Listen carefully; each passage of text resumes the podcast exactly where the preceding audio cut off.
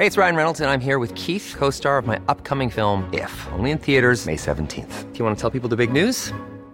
All right, I'll do. Sign up now and you'll get unlimited for $15 a month in six months of Paramount Plus Essential Plan on us. Mintmobile.com slash switch. Upfront payment of $45 equivalent to $15 per month. Unlimited over 40 gigabytes per month. Face lower speeds. Videos at 480p. Active Mint customers by 531.24 get six months of Paramount Plus Essential Plan. Auto renews after six months. Offer ends May 31st, 2024. Separate Paramount Plus registration required. Terms and conditions apply if rated PG. Heraldo Radio. La HCL se comparte, se ve y ahora también se escucha. El Heraldo Radio presenta Cámara de Origen, un nuevo espacio para enterarnos del trabajo de las legisladoras y legisladores en los Congresos de México. En Cámara de Origen tiene la palabra Carlos Zúñiga Pérez.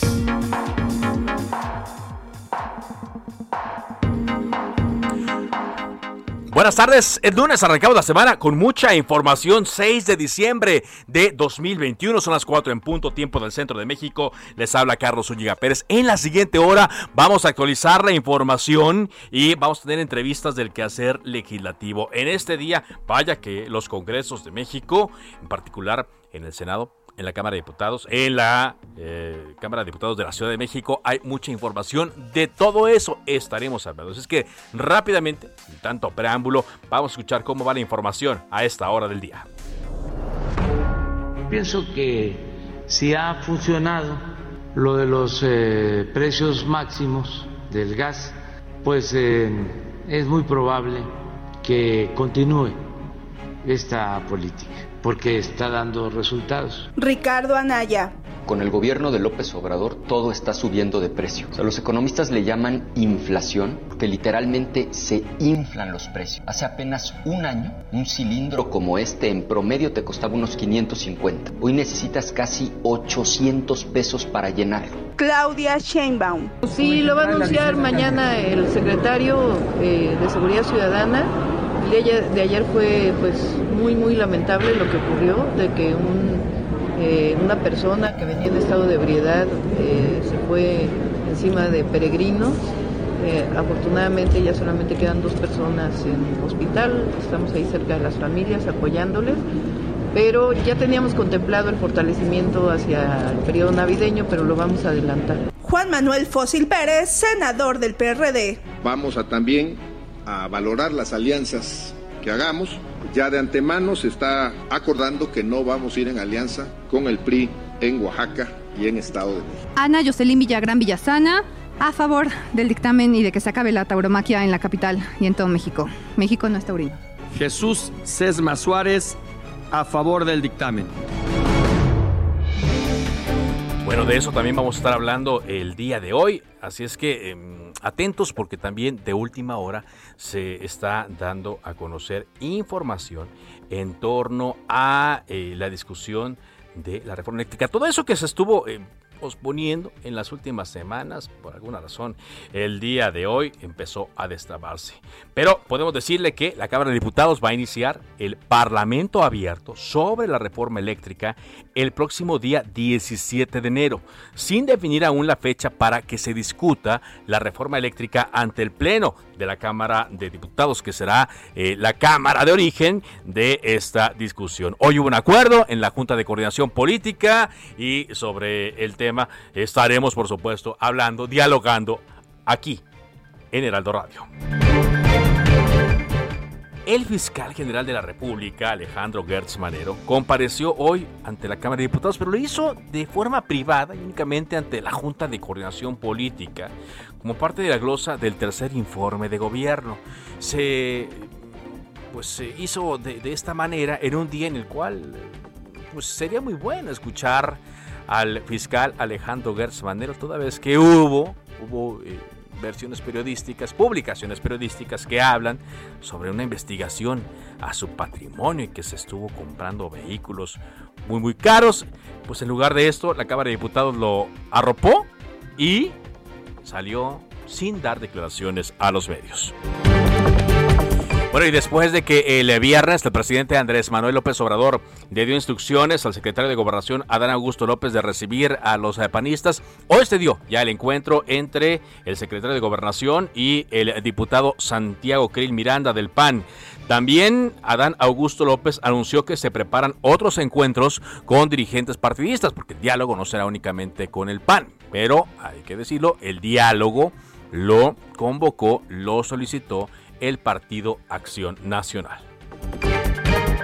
Bueno, el presidente Andrés Manuel López Obrador calificó como ataques la publicación de información, la cual señala que Santiago Nieto compró propiedades con valor de 40 millones de pesos en los últimos eh, dos años. Como le decía, fue una guerra de publicaciones, ¿no? Raro, porque mientras en un lado se publica que eh, Santiago Nieto incrementa su patrimonio, también se habla del incremento en los gastos del fiscal general de la República, Alejandro Gertz Manero. Entonces, eh, bueno, ahí hay que poner la atención a la continuación de la guerra entre ambos personajes. Por cierto, ya Santiago Nieto dice en su cuenta de Twitter que lo que aumentó fue su deuda, más bien, porque son créditos los que tiene, con los que adquirió estas eh, propiedades y dice que todo está declarado en eh, la Secretaría de la Función Pública.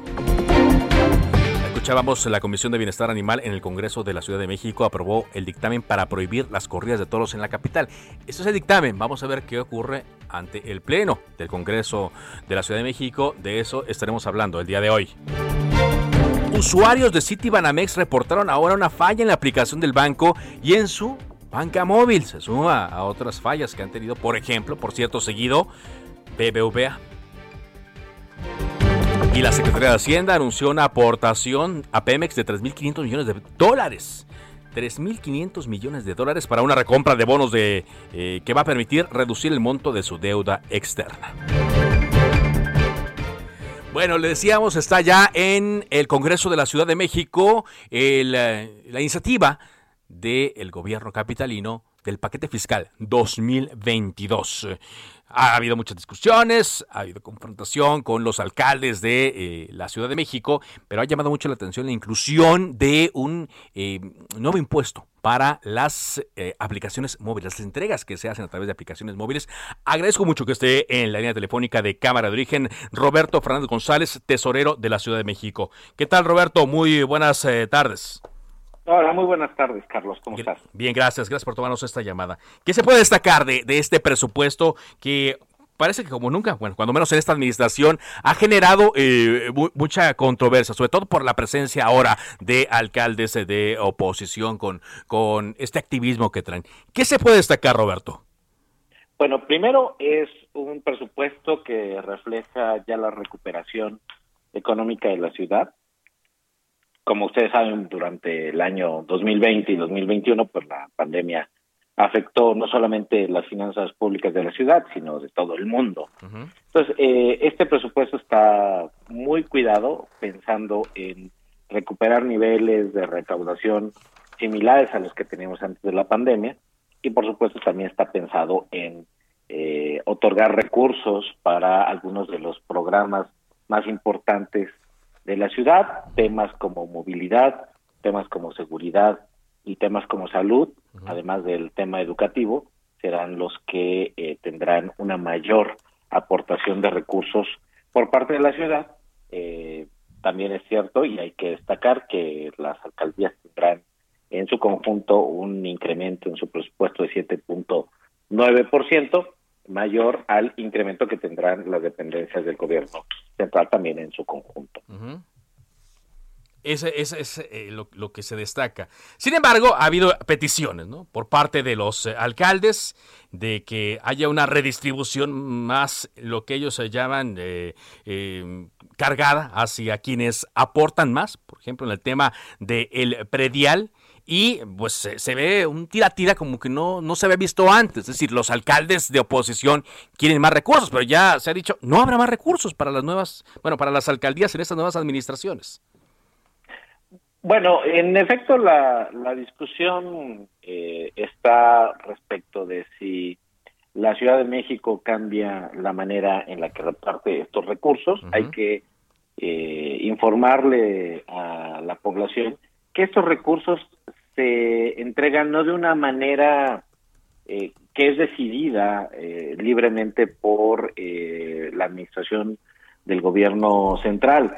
Hay una fórmula que fue presentada y aprobada en el Congreso de la Ciudad y que esa es la que nos indica cómo se distribuyen estos recursos entre todas las alcaldías. Y pues hay consideraciones como, por ejemplo, la extensión territorial, el porcentaje de suelo de conservación, por supuesto la población que tiene cada una de las alcaldías, y todo eso integra una fórmula que eh, pues entendemos es la fórmula y la forma en la que eh, se acordó en algún momento que se entregue estos recursos. Eh, creemos que es una manera justa de entregar y de redistribuir los recursos entre todas las alcaldías para que todas tengan una aportación justa en términos de lo que reciben como eh, presupuesto para cumplir sus metas. Eh, es decir, eh, ¿se mantiene igual o se van a reducir, tesorero? No, no solamente no se mantiene igual, se va a incrementar. Como te dije al principio, vamos a entregar al conjunto de las alcaldías un 7.9% adicional del presupuesto que, que tuvieron para el año 2020. Sí, en todas, no solamente en aquellas que tienen más población, ¿es en todas? Es en todas, es en todas. En todas tendrán mayores recursos que es el presente año, que el 2020.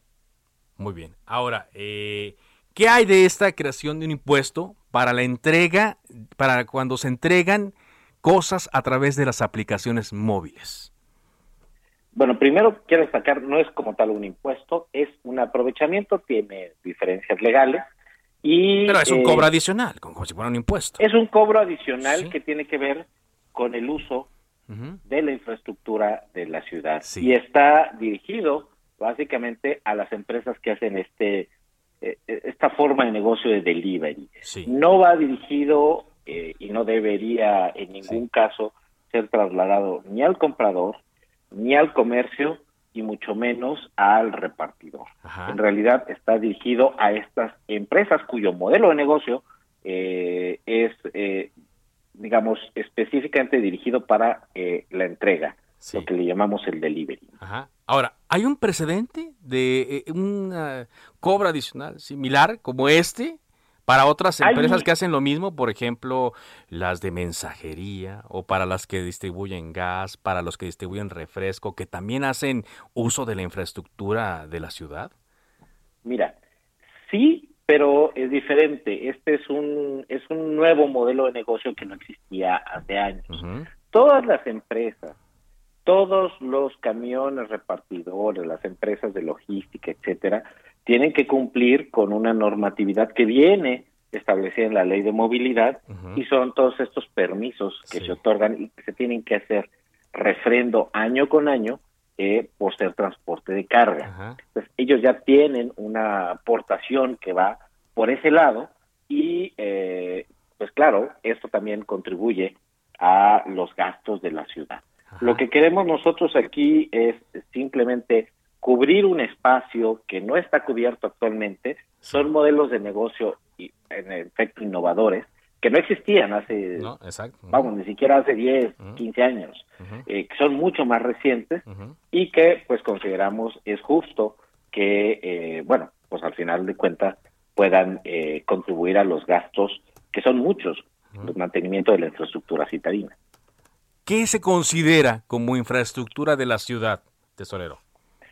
Pues todo. en general, este, estos negocios pueden tener eh, o, la configuración de su modelo de negocio es posible gracias a que se pueden utilizar las calles, las banquetas, la infraestructura vial, los semáforos, etcétera, etcétera. Todo lo que eh, se utiliza por parte de estas nuevas, de estas plataformas con este nuevo modelo de negocio, es posible gracias a que la ciudad mantiene insisto, toda esta infraestructura. Tú imagínate que eso pues no podría pasar este modelo de negocio en un lugar donde no se tenga infraestructura vial, infraestructura eh, eh, como la que tenemos en la Ciudad de México y que pues es una parte esencial de este negocio y de esta generación de recursos. ¿Qué garantiza que esto no se va a trasladar al usuario final? Porque eso se advirtió en un comunicado que se envió por parte de asociaciones eh, antes del fin de semana, que es muy probable que esto sí lo tengamos que pagar los que hacemos uso de estas aplicaciones. La principal garantía es la forma en la que se está diseñando legalmente este aprovechamiento. Está exclusivamente dedicado a estas empresas, insisto, con este modelo de negocio y así está legalmente establecido, eh, como que funcionan como intermediarios o facilitadores.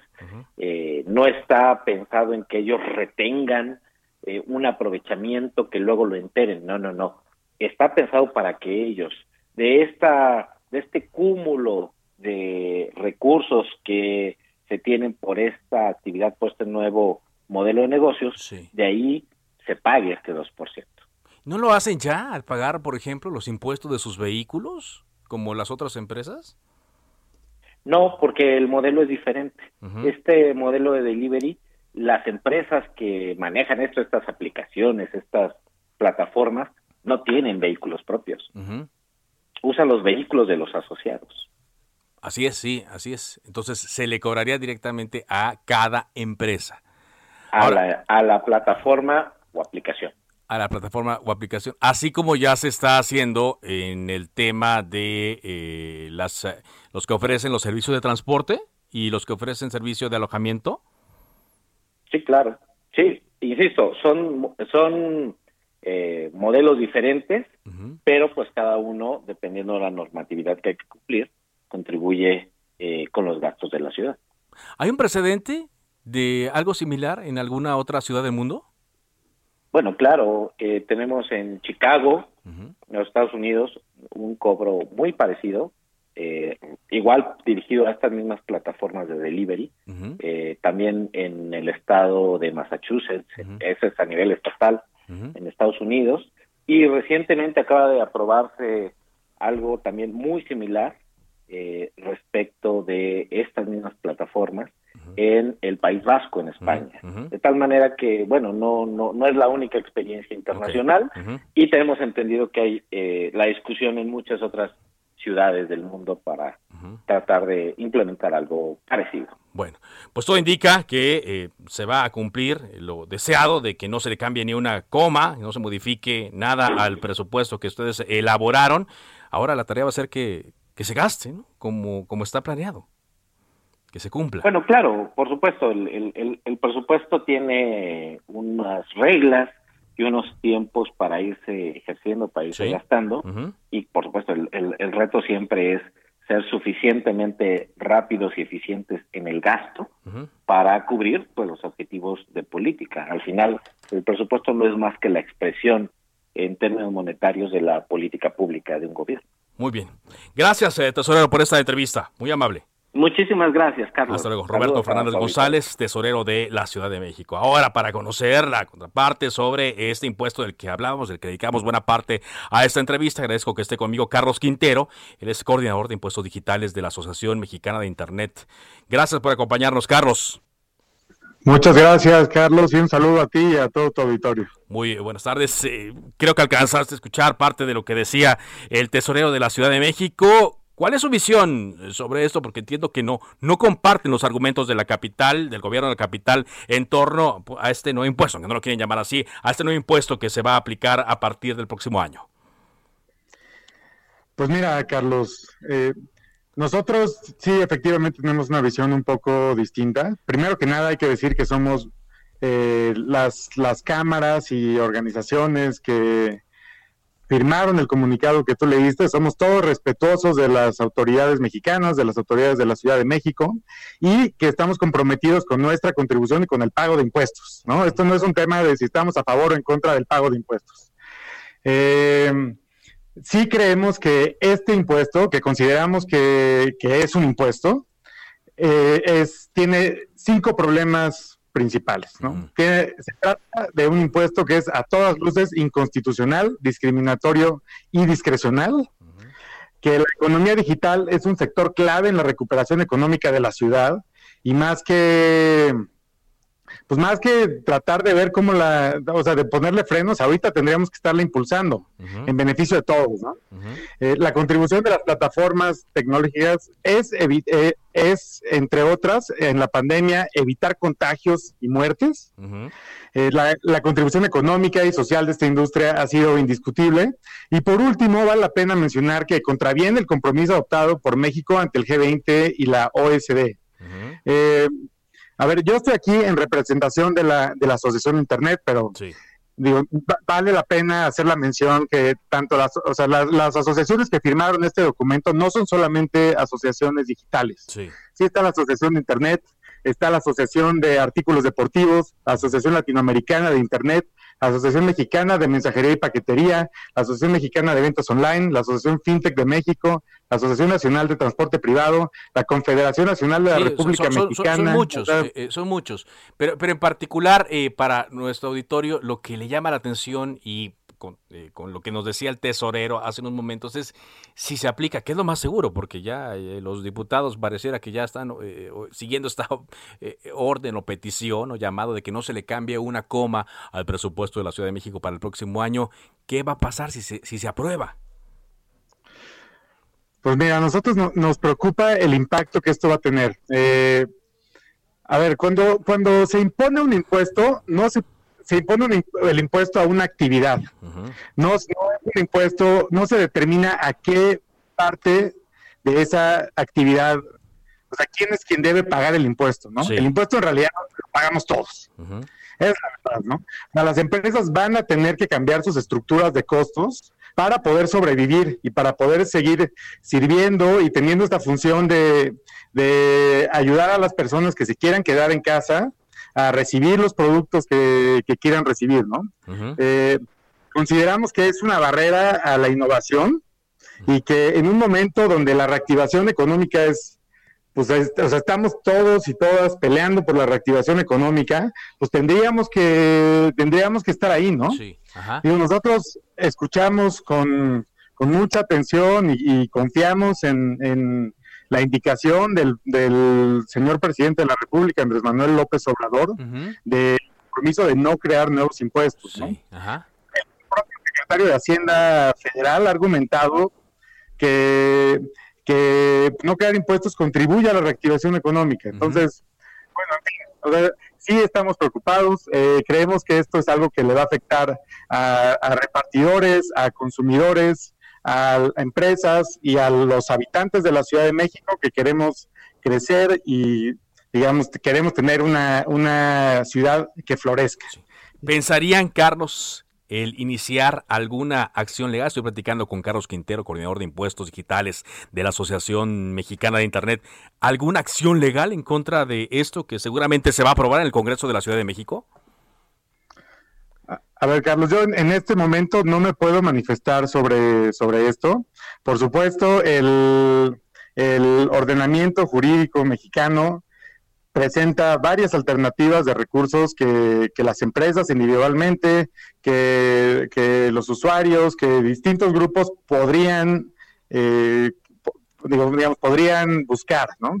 Pero en este momento más bien estamos haciendo un llamado al, Congreso de la Ciudad de México para que revisen el impuesto, que reconsideren, que piensen, digamos que más allá de, de o sea, los impuestos no son la única forma de contribuir. La economía digital tiene una participación hiper relevante. Sí. Eh, cada más personas forman parte de la, de la, de la economía digital, consumen por ahí. Digamos, yo estoy preocupado por esto, por supuesto, en mi papel de coordinador de impuestos digitales de la Asociación Internet, pero también como porque yo recibo eh, paquetería, recibo alimentos, eh, recibo supermercado y todo eso pues sé que va a traer un costo adicional, ¿no? Entonces, bueno, yo creo que a, tu auditorio y a los, y a los capitalinos pues, no, nos interesa, digamos, tener pues más capacidad para pedir de que pedir estos eh, bienes a nuestras casas y pues que los recursos circulen. Muy bien. Básicamente que haya más economía y que no se prenda el consumo. Carlos, muchas gracias por esta entrevista. Muy amable. Al contrario, gracias a ti, Carlos Carlos. Quintero, el coordinador de impuestos digitales de la Asociación Mexicana de Internet. Pues sí, eh, aquí tendrán que planear su, estrategia porque es eh, muy seguro que con la mayoría que Morena tiene con sus aliados políticos en la Ciudad de México se vaya a aprobar este presupuesto. ¿Cómo se lo podrán trasladar o no al usuario? Pues ya será una eh, situación final, pero es el 2% por cada entrega que usted reciba a través de Uber Eats, de Didi Food, de eh, Mercado Libre, Amazon y todas estas eh, plataformas. Cada entrega deberá pagar un 2% de acuerdo a lo que señala el presupuesto de la Ciudad de México, la propuesta. Esperamos opiniones. Le recuerdo mi Twitter, arroba carloszup.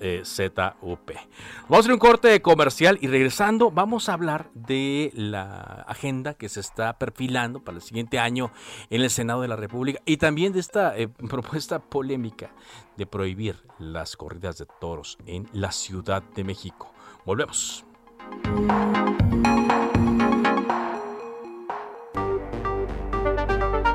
Se decreta un receso. Vamos a un corte, pero volvemos a Cámara de Origen con Carlos Zúñiga Pérez. Heraldo Radio.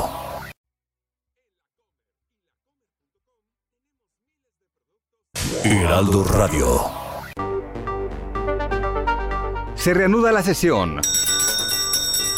Volvemos a Cámara de Origen con Carlos Zúñiga Pérez.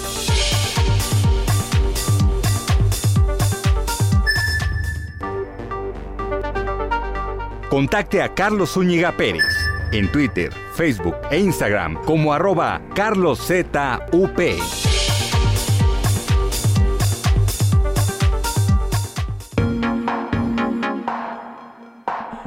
Avanzamos en Cámara de Origen cuando son las 4 de la tarde con 30 minutos. Nos están reportando un bloqueo en el periférico.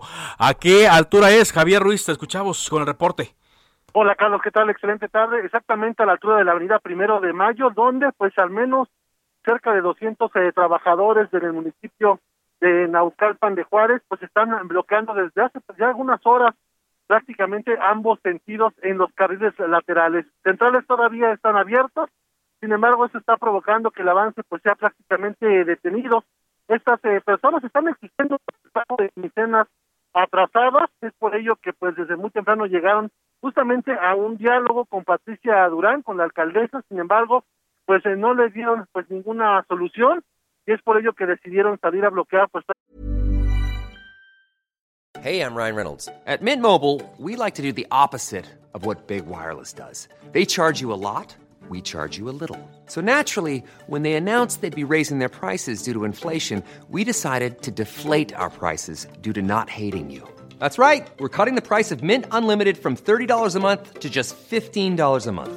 Give it a try at mintmobile.com slash switch. $45 upfront for three months plus taxes and fees. Promo rate for new customers for limited time. Unlimited more than 40 gigabytes per month. Slows. Full terms at mintmobile.com. prácticamente todo el anillo periférico. La circulación pues a vuelta de rueda en todo este perímetro, al menos para quien desea llegar de la zona de Lomas Verdes hacia el perímetro de las torres de satélite.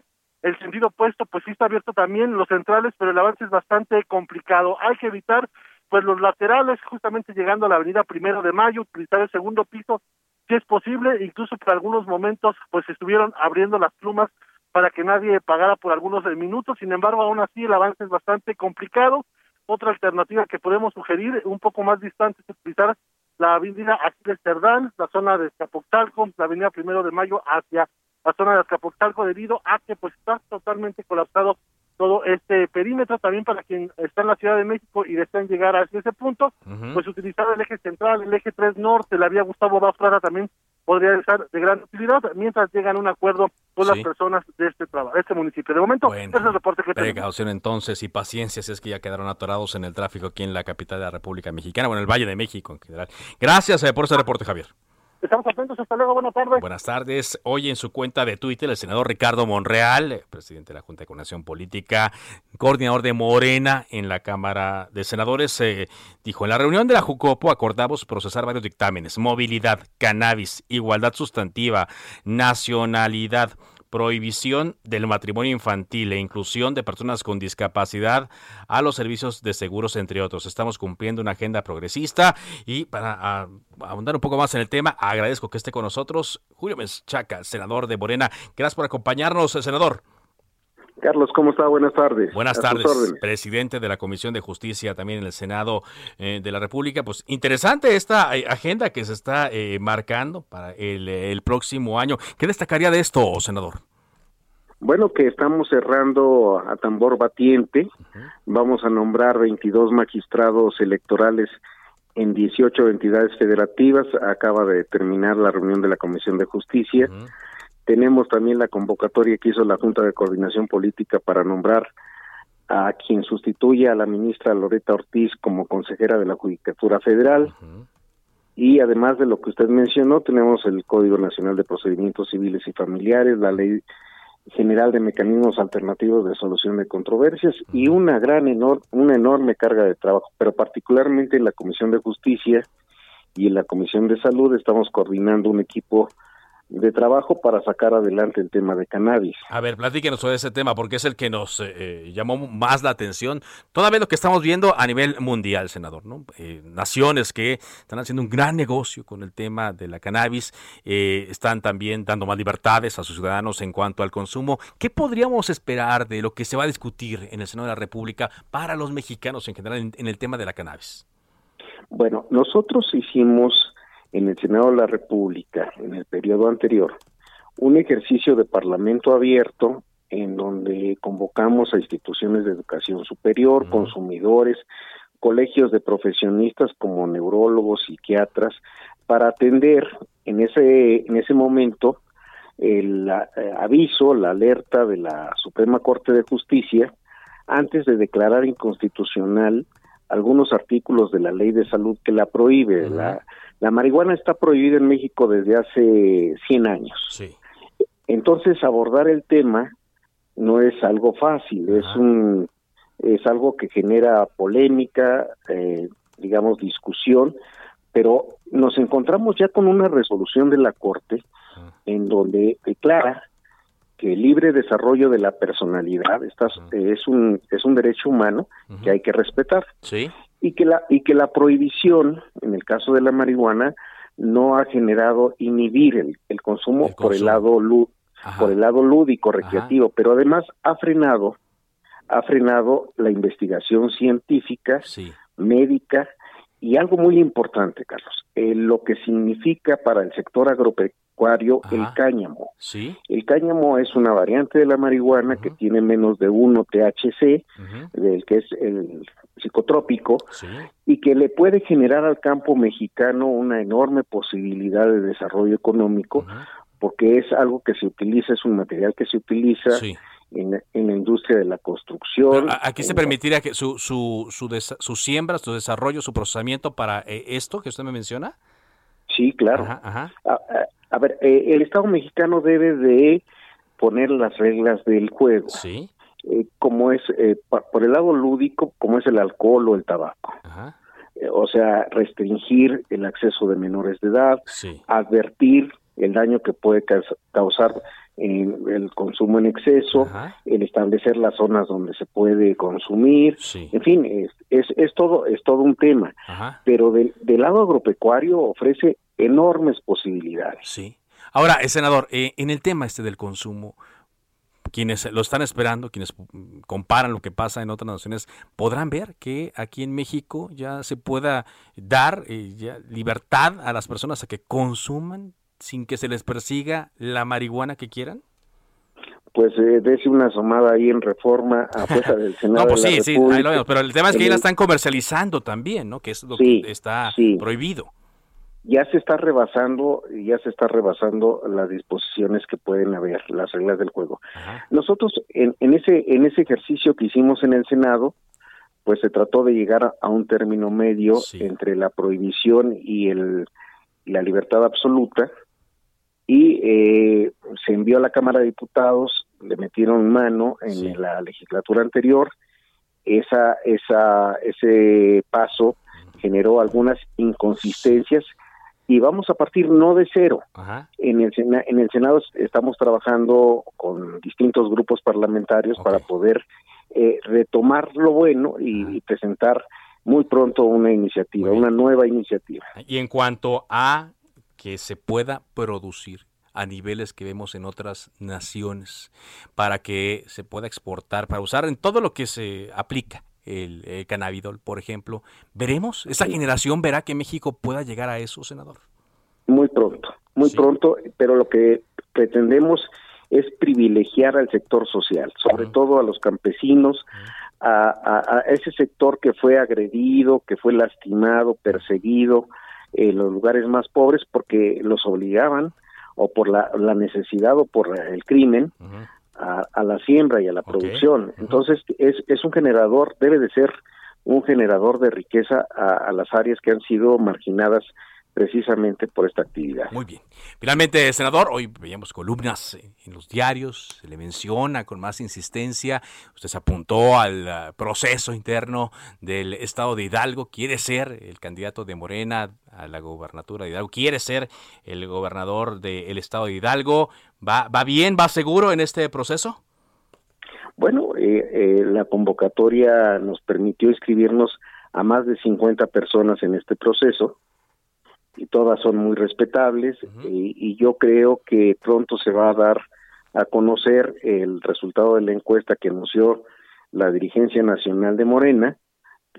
mencionó Mario Delgado, nuestro presidente, que antes de Navidad estaría decidiéndose en las seis entidades federativas en donde va a haber eh, este proceso electoral en el 2022 y, y bueno, pues estaremos sujetos no a lo que nosotros estemos ah, pensando, sino a la decisión de la población a través de este ejercicio de encuesta. Muy bien. Finalmente, senador, me regreso al otro tema de la marihuana. ¿Para cuándo eh, creen que podrían empezar a discutir? No sé si va a haber foro, no sé si va a haber más participación. ¿Alguna fecha estimada?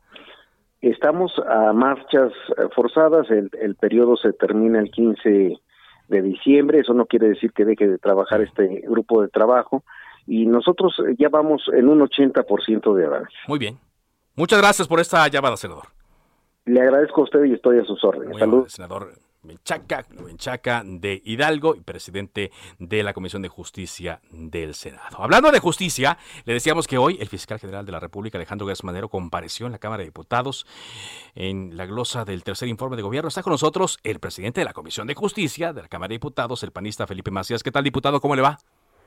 Carlos, muy buenas tardes. Un saludo enorme a todo el auditorio. Eh, mucha gente se está preguntando, diputado, ¿por qué se dio de esta forma la comparecencia del fiscal Alejandro Gertz Manero eh, de manera privada? Pues, primeramente, Carlos, comentarte que fue un acuerdo de la Junta de Coordinación Política. Es decir, fue un acuerdo de las y los coordinadores parlamentarios. ¿Mm?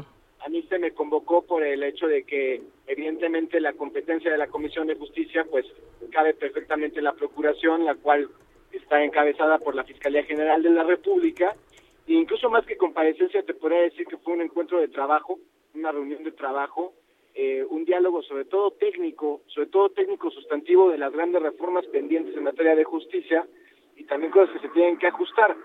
Ahora, lo que sí te puedo decir es que creo que fue un diálogo muy productivo eh, en el contexto que estamos viendo en nuestro país que simplemente urge atender este grave problema que nuestro país, pues el que la hace pareciera que no no la pagan ni remotamente. Entonces, hablamos de primeramente de la cifra negra de nuestro país, que es de 93%, es decir, la cantidad de delitos que no se están denunciando es de casi 93%.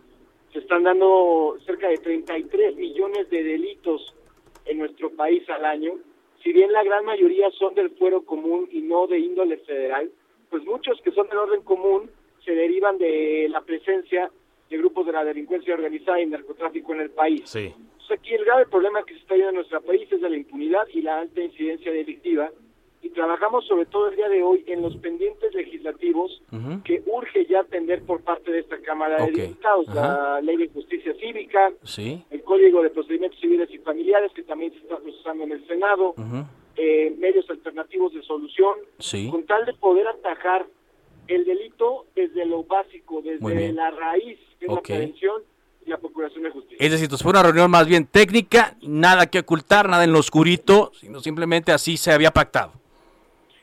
así fue el acuerdo de la Junta de Coordinación Política, fue una reunión bastante técnica legislativa, pocos temas políticos se abordaron, creo que fue un fue una visión de los coordinadores respecto a que hoy por hoy en el tema más delicado que estamos viviendo, que es Procuración de Justicia y ámbito de seguridad, creo que no podemos partidizar ni politizar esto, y más desde mi trinchera en la Comisión de Justicia que me toca institucionalmente representar a todas las fuerzas políticas, es analizar qué está fallando, sí, desde el ámbito procesal y desde el ámbito legislativo. ¿Qué tenemos que, que, que, que acomodar de manera urgente Muy bien. antes de los temas políticos? Ahora, eh, en el tema de las eh, acusaciones que se han dado últimamente, ¿se le preguntó sobre esto al, al fiscal, sobre esto de propiedades, sobre el uso de la justicia para beneficio de él? En un tema muy familiar que trae, que ha sido muy ruidoso, ¿se le preguntó de esto? No, no hubo ningún ningún eh, pronunciamiento, ningún comunicado en temas de coyuntura o mediáticos o trascendidos, no se dio ningún diálogo de esta naturaleza, fue totalmente institucional y legislativo, totalmente eh, legislativo, es decir, de analizar las reformas pendientes en materia de justicia, no se tocaron estos temas, yo creo que eso se tendría que dar ya en otro espacio, eh, en los formatos adecuados, en los formatos que tiene acostumbrado la Cámara de Diputados. Esta no fue una comparecencia, fue una reunión de trabajo eh, institucional con un organismo constitucional autónomo y del lado de la Cámara de Diputados para el análisis de las iniciativas. Muy bien, pues gracias entonces por habernos aclarado esta, esta situación, por la forma en la, en la cual se dio. Vi- ¿Vieron bien al fiscal? ¿Bien de salud? ¿Bien eh, echado para adelante? ¿Sí? Sí, la verdad es que fue un diálogo sumamente productivo, Carlos. La verdad es que eh, hubo un gran intercambio de, de inquietudes y de ideas y ojalá que esto se derive. Bueno, de hecho fue un compromiso que se van a derivar en grupos de trabajos específicos para temas de procuración de justicia a cortísimo plazo para poderlos estar trabajando en el próximo periodo legislativo. Muy bien, muchas gracias. Gracias eh, por esta entrevista, diputado. Gracias, Carlos. El diputado Felipe Macías del PAN, presidente de la Comisión de Justicia. Bueno, habíamos platicado con él hace semanas y nos había adelantado que eh, venía como parte de su agenda en el Congreso de la Ciudad de México. El eh, Partido Verde está proponiendo, junto con otros partidos, la prohibición de las corridas de toros en la Ciudad de México y hoy diputadas y diputados integrantes de la Comisión de Bienestar Animal aprobaron el dictamen que se va a discutir ante el Pleno con reformas a la Ley de Protección de los Animales en la Ciudad de México en materia de corridas de toros. Está con nosotros Jesús Sesma, coordinador de los diputados del Partido Verde en el Congreso de la Ciudad de México. ¿Qué tal, diputado? ¿Cómo le va? Muy bien, Carlos, es un gusto estar contigo y un saludo a tu audiencia. Pues se cumplió esto que nos había adelantado. Se, se trabajó, trabajó y rápido en el tema de la eh, prohibición aquí en la, en la Ciudad de México de las corridas de toros. Pues mira, déjame decirte, Carlos, es casi imposible que teniendo una comisión de bienestar animal, que de nueva creación, hay, hay que decirlo, esta es una comisión nueva, no, no existía como tal, estaba en conjunto con la de medio ambiente, pero al separarlas, pues obviamente nos da como prioridad eso, que es el bienestar de los animales aquí en la Ciudad de México. El tema de los toros, para nosotros y para muchos de los legisladores, de todas las fracciones parlamentarias, pues es una es una clara evidencia del maltrato que conlleva a- al sufrimiento de, de los toros, pero que en, en- en la mayoría de los casos lamentablemente hasta pierden la vida.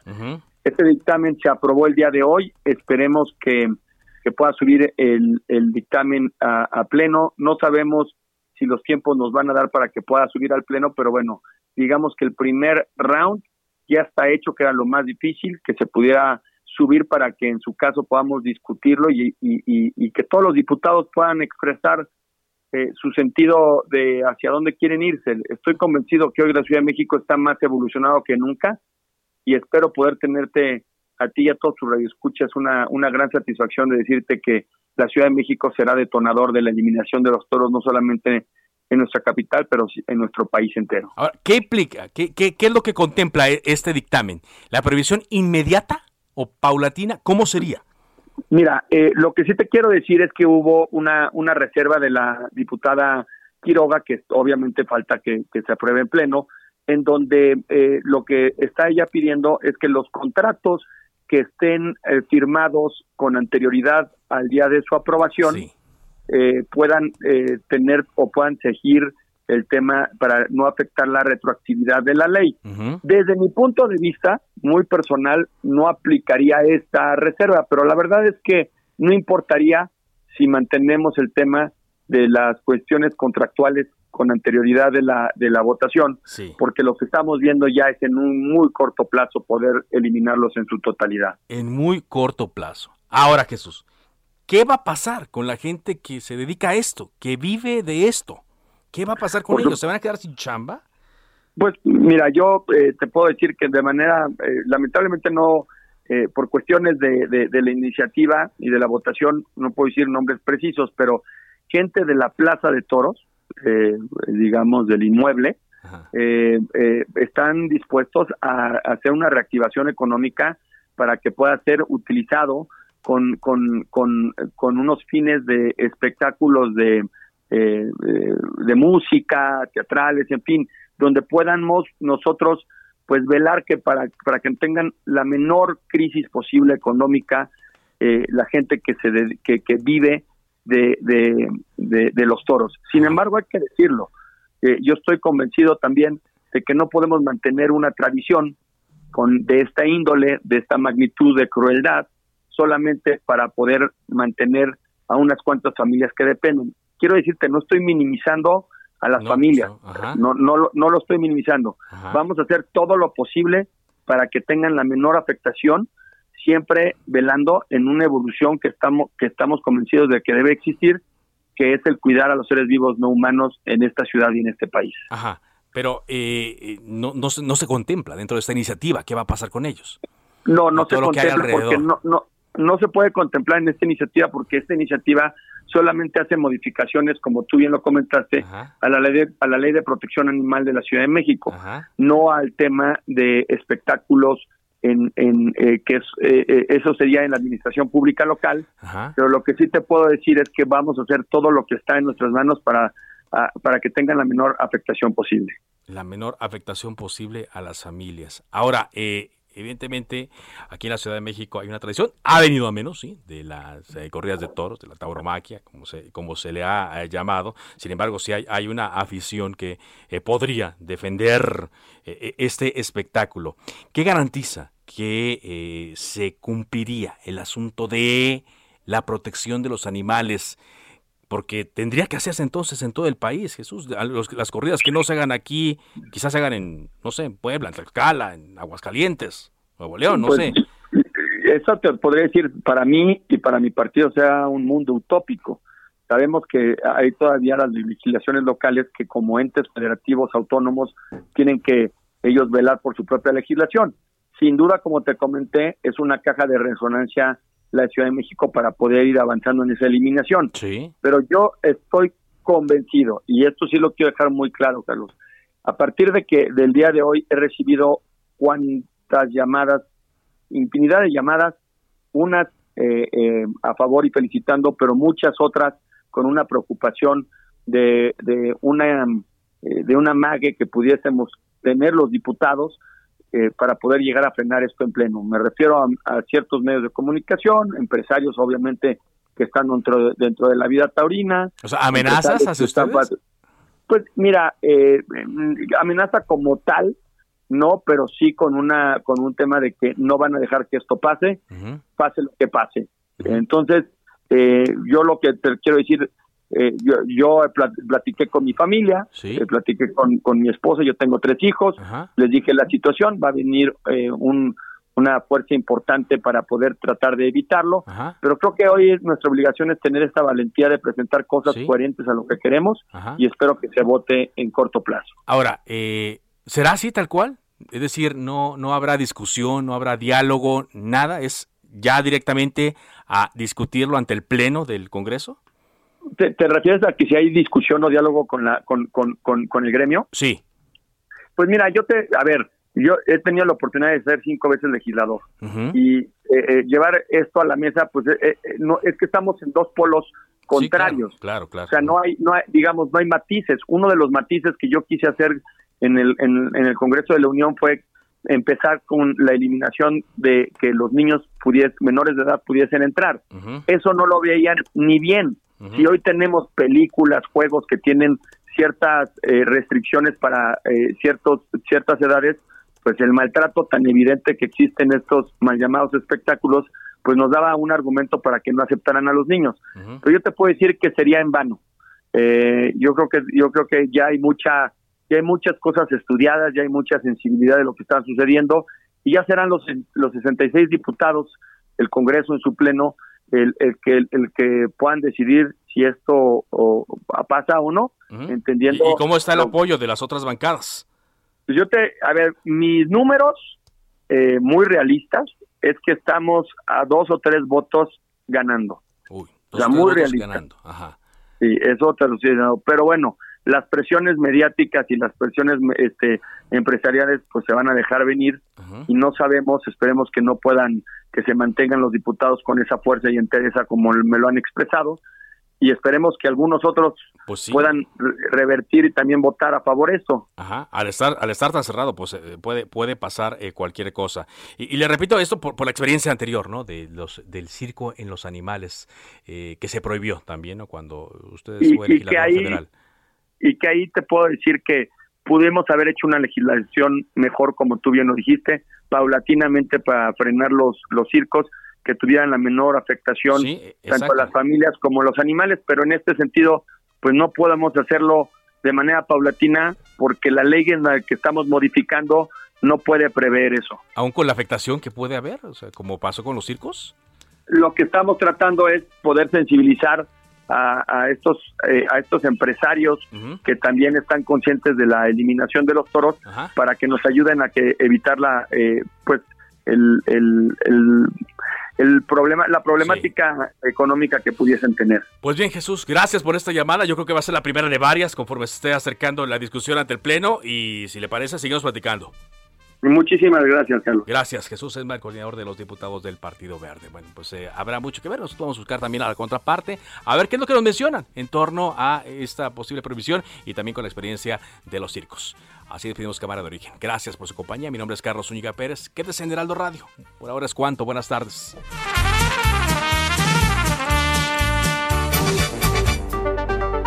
Se cita para el próximo programa.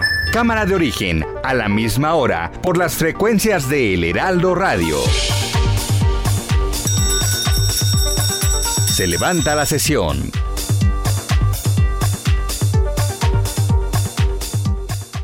Heraldo Radio. La HCL se comparte, se ve y ahora también se escucha. Hey, it's Danny Pellegrino from Everything Iconic. ¿Ready to upgrade your style game without blowing your budget? Check out Quince. They've got all the good stuff shirts and polos, activewear, and fine leather goods, all at 50 to 80% less than other high end brands. And the best part? They're all about safe, ethical, and responsible manufacturing. Get that luxury vibe without the luxury price tag. Hit up quince.com slash upgrade for free shipping and 365 day returns on your next order. That's quince.com slash upgrade.